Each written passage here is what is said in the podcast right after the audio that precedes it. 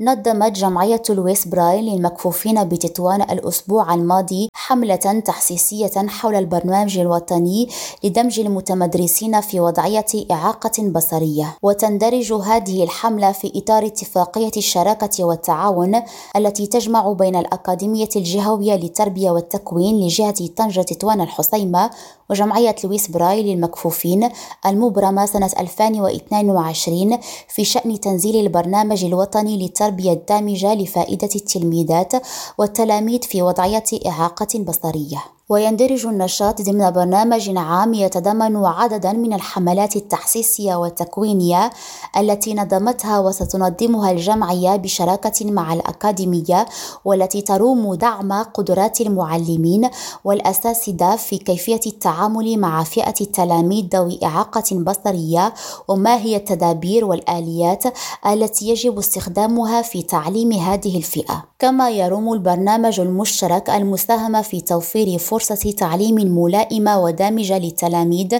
ذوي الإعاقة البصرية في المدارس العمومية ومن خلال رفع مستوى الوعي لدى التلاميذ والأطر التربوية حول طريقة التعامل ومصاحبة المتمدرسين المعنيين. زين بجناتي ريم راديو طنجة.